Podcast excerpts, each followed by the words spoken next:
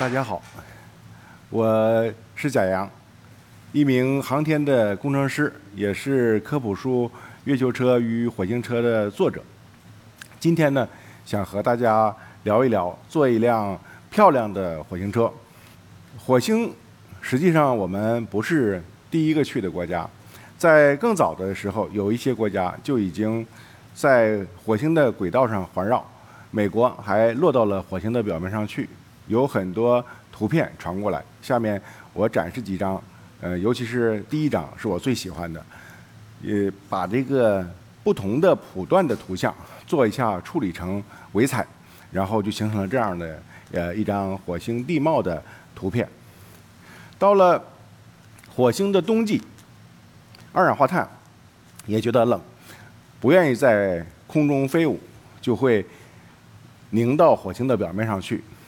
我的老家是呃东北吉林，那里有一个景色叫做雾凇，实际上我们当地人叫树挂，在火星上呃没有树，所以呢它就只能挂在地上，原理上是相似的。还有呢，在火星上有的时候会有比较严重的沙尘暴，那么就会形成各种各样的风蚀的地貌。火星也是有四季的。那么在陨石坑里面，有的时候温度高一些，有的时候温度低一些，就会导致在陨石坑里面的这个二氧化碳和水冰的冷凝物时而大时而小，反映出来了火星季节的变化。在火星的表面上有一处疑似过去的河谷，我在想，如果有一天我们改造火星，是不是可以把这个地方搞成一个景点，用来做漂流？呃，火星很美，那么。我们也要做一辆漂亮的火星车，才能和它匹配。实现了火星环绕这个国家，相对来说比较多，包括前苏联、美国、欧洲、日本还有印度。所以呢，这个看外边那个圈儿就相对来说比较大。咱们的天问一号那个环绕器在上方，然后偏左一点那个位置上。到了。火星的表面上，呃，虽然有若干个探测器，有的是落完了之后静止不动的，也有一些是火星车在火星的表面上要行驶的，但是都是美国的。我们呢是第二个实现了火星表面巡视探测的这个国家，所以我们祝融号这个呃火星车行驶的时候，还有一个意义，我们国家呢现在是世界上唯一一个同时在开展着月球和火星的巡视探测的国家，应该说我们。呃，亲历和见证了中国航天快速发展的历程。那么，这个探测器，或者说这个更细的这个火星车，是怎么设计？设计成什么样子呢？天问一号的探测器上下两层楼，下面这个呢叫做环绕器，只在火星的轨道上飞，不会落到火星的表面上去。上面那个像飞碟一样的，才是真正的要进入到火星的大气层里面。然后着陆到火星表面上去的，在降落这个过程中，下边这个两个弧形的，就是所谓这个大底和这个背罩，实际上都被抛掉了。到了火星表面上，真正稳稳的落下来的，就是中间那个着陆平台，还有呢就是火星车。我们呢是在去年的七月份从海南的文昌出发，火箭是胖五，把我们送入了奔火的轨道，飞行的一个过程。实际上就是绕着太阳，地球也是绕着太阳转，火星也是绕着太阳转。我们这个探测器呢，实际上就是一个椭圆的这个轨道，和地球和火星都要有相交的对应的点。这个轨道有一个很著名的名字，叫做霍曼转移轨道，是一个最省能量的一个轨道。那为什么不直接直线就去呢？啊，就是因为说我们人类的能力。还没有到行星际自由往来的程度，需要呢科学技术进一步的这个发展。到了火星的附近之后，我们又绕着火星飞了三个月，这是在做什么呢？两个目的：一是看一看我们要去那个地方选的对不对，做做进一步的确认；还有一个呢，要等一下时间，如果马上落的话，落完之后恰好是。接近黄昏的一个时候，来不及给火星车充电，然后就进入到火星的夜晚了。我们等了三个月，每个月对应着一个小时。落火的时候对应着下午两点钟，后面呢，阳光照的这个时间相对来说比较充足，保证火星车肯定是满电状态进入火星的夜晚。降落这个过程一共是九分钟时间左右，分成四个阶段。最开始的时候速度是每秒钟四公里到五公里之间，就是接近五公里。呃，我家离这儿大概是十几公里，也就是说。从这儿到我家，要是按照天问一号那个速度走的话，大概就是哒哒哒啊，然后再哒哒哒，我又回来了。百分之九十的速度，或者说百分之九十九的能量，都是靠第一个阶段，就是空气的阻力把它减掉了。第二个阶段降落伞进一步的减速，最后这个速度就已经变成匀速了，每秒钟六十米。第三个阶段呢，发动机开始工作，在火星表面上空开始选。更精细的着陆的位置，如果这个点要是合适，那就直接落下去了；如果这个点不合适呢，它可以做有限的横向的改变位置，横向的机动到另外一个相对来讲更安全的一个位置再落下去。然后最最后的一点点的能量，就是靠着陆平台下面有四个缓冲腿，然后稳稳地落在火星的表面上去。火星的这个整个的 EDL 过程。是个比较复杂的一个过程，所以在地面呢要进行充分的试验，这就是试验的设备。有很多记者和国外的使节曾经到这里面来参观，绝大多数人都是正面啊照一张照片。我呢，呃想有点创意，所以就把这些这个记者呀、参观的使节耗走了，然后晚上的时候来到这个架子的下面，对着正上方拍了两百多张照片。然后选择其中的一部分，大概是八十九张，凑成了这张图片。啊，不知道这个在座小朋友有没有喜欢那种的星野，或者是呃搞这个星轨拍摄的？那么可以看一下，说你这个怎么星轨都不连续啊？啊，是故意的。我留下的这个字的意思是滑，点滑滑，滑点点点滑，点划划划划。对应的莫尔斯密码翻译过来的意思是“天问一号”。我给这张照片起了一个比较俗一点的名字，叫做“天上的星星会说话”；比较雅一点的名字叫做“星辰密语”。嗯，算是表达我们的呃启程之前的祝福吧。呃，这是一张呢，就是对应的一个录像的一个片子。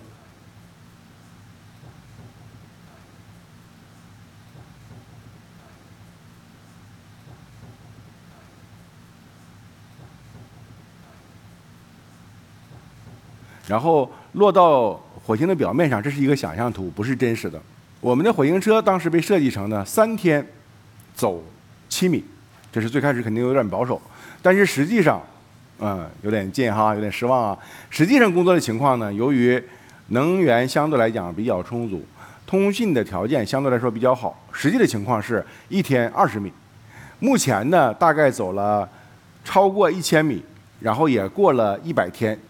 那么火星车呃，祝融号呃，怎么设计出来的呢？最开始的时候，我们想法就是要有一个相对来讲比较大的太阳翼，因为火星距离太阳距离更远，我们就把这个电池板弄成了一个像屋顶一样的一个形状。后来分析下来之后呢，发现不行，就是在火箭发射的时候，呃，这个剧烈的震动，太阳翼承受不了，那我们就把它压紧，压紧之后面积不够了，就把它变成了四片，向后展开。如果要是火星车到了火面上之后向前。驶离刚才那个着陆平台的话没有问题，如果要向后走的话，那个后边的两个太阳翼呢就会触地了，所以呢又做了一个进一步的一个调整，就是把后边的两个太阳翼向侧后方呃调了一定的一个角度，在整个的设计过程中设计过很多的太阳翼的方案，包括一个圆盘的形状的，或者是两个圆盘的形状的，呃还曾经设计过类似于呃蝙蝠翅膀的一个样子啊，整个这个演化过程到了。最后收官的时候，哎，我们发现我们设计这个火星车很像一只蝴蝶，而且呢是一只蓝色的闪蝶。为了证明我们的灵感来自于蝴蝶，我特意去某宝网站上买了一个蝴蝶的一个标本，然后放在我那个办公桌上。嗯，但是呢，其实我们没有到照着蝴蝶设计火星车的程度啊。那么火星车上啊有什么本领，或者说火星有什么样的一个困难等待着我们呢？呃，至少是有四个方面的困难。我们准备了五个法宝来应对。第一个事情就是火星表面的石块比较多，地形比较复杂，比较容易把这个车轮扎破。为了应对这个困难呢，我们准备的是叫做主动悬架。如果咱们刚才开着小轿车进那个这个礼堂这个院子哈，那么一般的家里的小轿车底盘是不能够升高的。但是如果要是大家喜欢玩越野的话，有一些越野的车辆在遇到特定的，比如说石块地形的时候，是可以把底盘抬高的。那么那种车就叫做主动悬架了。我们的祝融号这个火星车就是一个主动悬架的，本领呢，呃，其实还不止刚才说的这些，包括。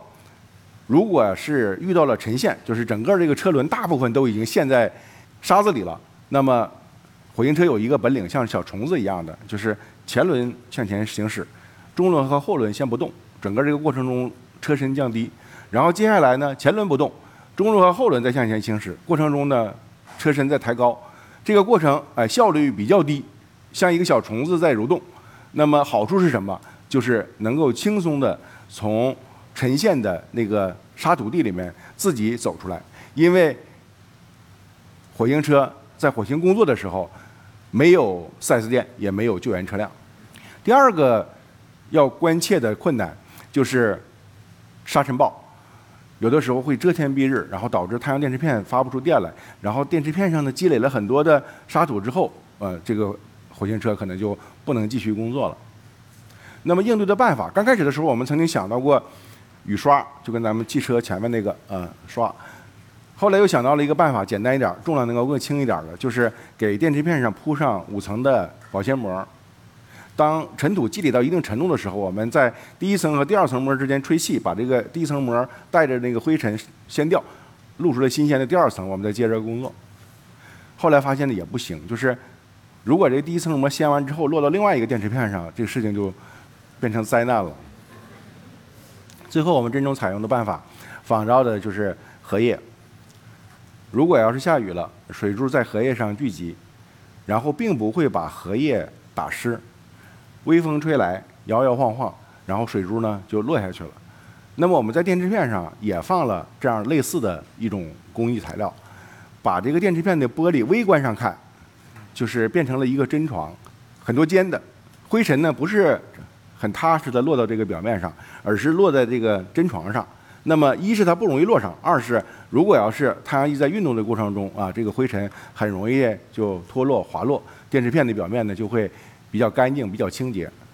这是我们做实验的时候那个图片效果展示，能够看出来有了这个工艺之后，哎，把这个电池片立起来就变得就比较干净了。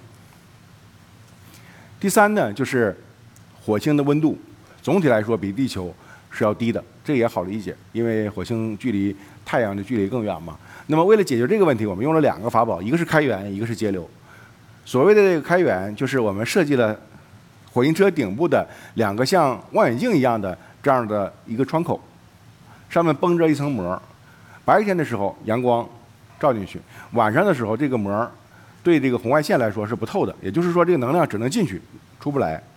其实这个原理和蔬菜大棚的原理是相似的，那这个能量怎么储存呢？就进去之后就加热设备，到晚上不又凉了吗？它也还有一个储存的能力，就是在这个膜的下面，我们放了十个酒瓶子。白天的时候吸收阳光，酒瓶子里面那个固体就变成液体了。到了晚上温度降低，为了保证设备的温度不降低呢，然后酒瓶里面的那个公脂就从这个液态变成了固态。在这个凝固的过程中呢，放出来热量，保证呢车的温度不会下降，这就是手段一。还有一个手段的话呢，就是用了一个棉服，是一个特殊的棉服，给火星车呢穿了一层气凝胶做的棉袄。这个材料有两大特点，一呢是轻，为了证明它轻呢，经常是把它放放在这个花的上面。为了证明它的第二个特征，就是隔热的效果好。在另外一个方向用一个乙炔枪去烧它，那个鲜花不会枯萎。那手段采用的比较足。现在又正值火星的夏天，温度最高的时候，天气还比较晴朗，所以现在呢，祝融号这个火星车感觉到稍稍有点热。不过没关系，再过一段时间，呃，就是秋季，然后就是冬季，到那个时候就能显出来我们用的这些手段的作用了。最后一个困难就是远，这个距离多远呢？火星现在这个距离是差一点点到四亿公里，我们地球呢就是赤道绕一圈是四万，也就是说，正好是够绕地球赤道转上一万圈的这样的一个距离。阳光或者叫无线电的信号从火星传到。地球上来，现在是对应着二十二分钟的时间。那么，地面上的师傅管理这个火星车就不可能那么及时。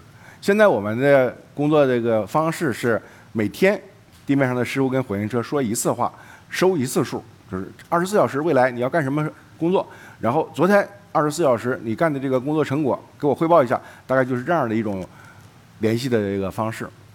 那么，在这个过程中，干什么样的一个工作？遇到什么样的困难的一个情况，要终止正在干的这个工作，或者说要进入到休眠、睡觉等等的这些状态，全都靠火星车自己根据能量的情况，根据自己的电流使用的情况等等这些测量的结果自己做判断。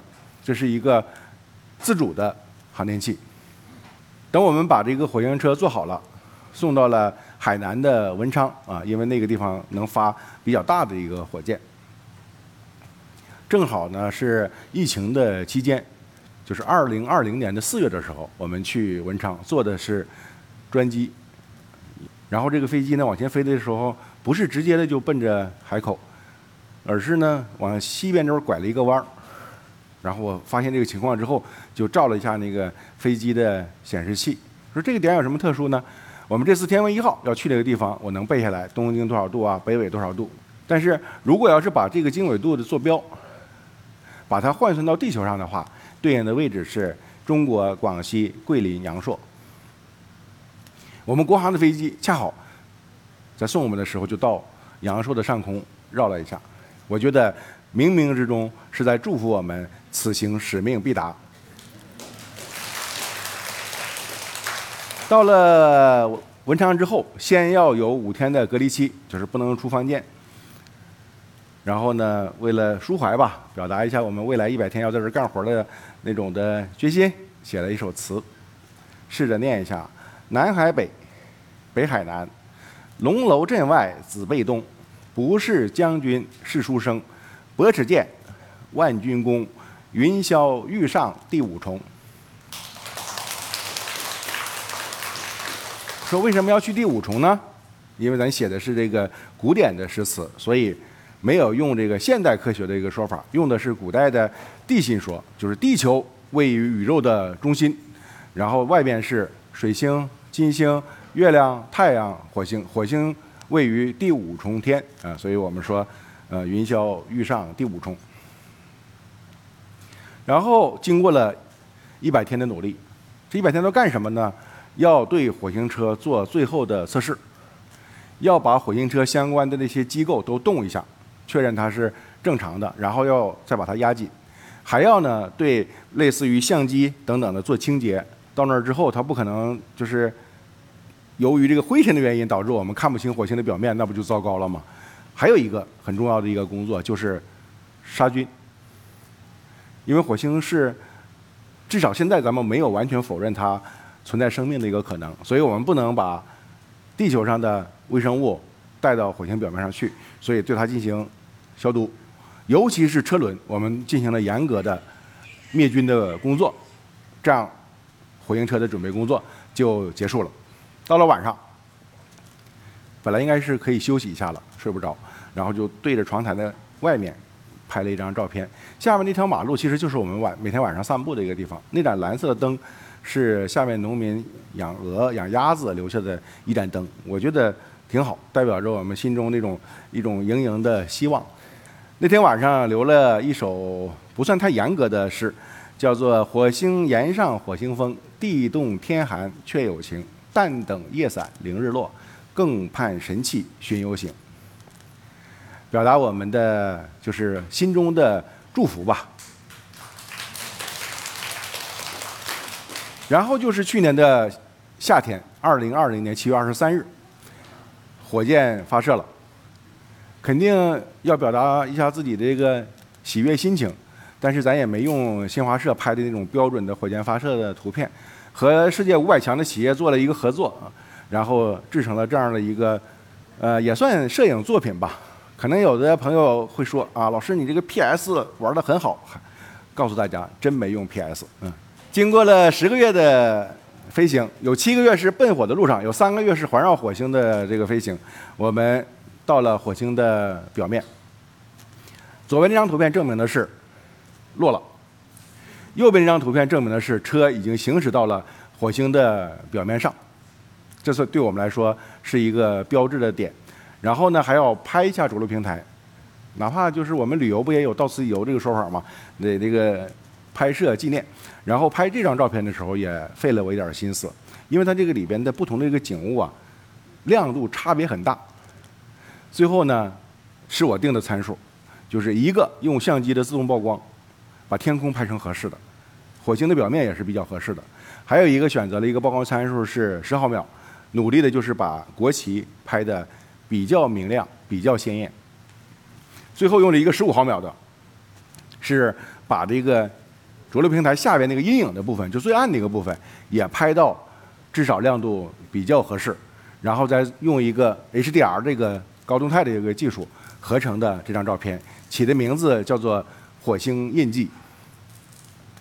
展示的时候呢，有的网友就比较细心，看到了那个我们藏在火星车的车轮上的一个小的秘密。仔细看刚才那张照片的那个车辙印，能够看到。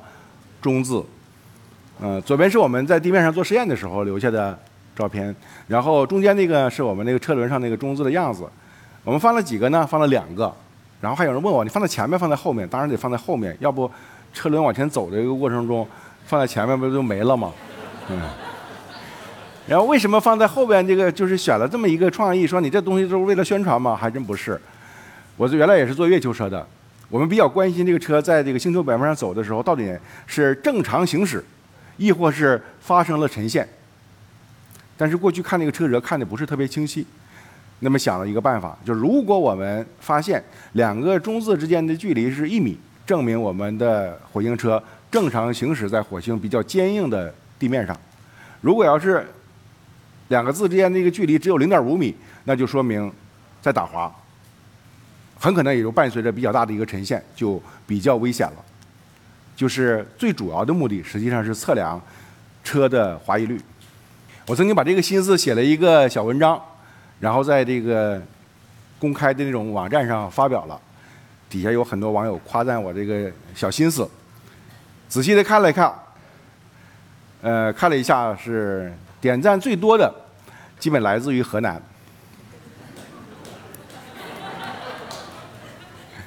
点赞这个接下来的，呃，基本是成都和扬州，啊，这个梗，这梗反映出来了啊。好，那咱就开始翻下一篇了。在火星车这个设计过程中，这样的小心思其实还不止这一处，有一个花了更多的心思。当我们的火星车在地面上做了严格的这个试验之后，哎，我们有点发现这个车不够漂亮，尤其是桅杆，就有点像是人的这个额头这个位置。一片这个白，A4 大小，三个相机的孔洞，有一点这个七月十五出来散步的感觉。那么就想设计一些这个改进的方案。刚开始的时候，我们曾经想放一个中国结，后来觉得把中国结放脑门儿好像也不太对。还曾经有个小朋友说，要不咱画个王字。后来我们想呢，还是用个书法，就是写个火星的“火”字，写了很多，几千张是有的。我们选了其中的几款投票。最开始的时候，目光聚焦在第一排的第三个，是个甲骨文的“火”字，挺好的，文字起源之初、五千年的文明历史等等，寓意都很充沛。但是，我的同事问我。贾总，你写个山是什么意思？就是在这个甲骨文里面，山底下是一条横线，然后火是底下一个弧线，差别确实比较小。大家又不都是古文字的一个学者，后来我干脆说算了，这解释起来太困难，我们用了第二排的第一个。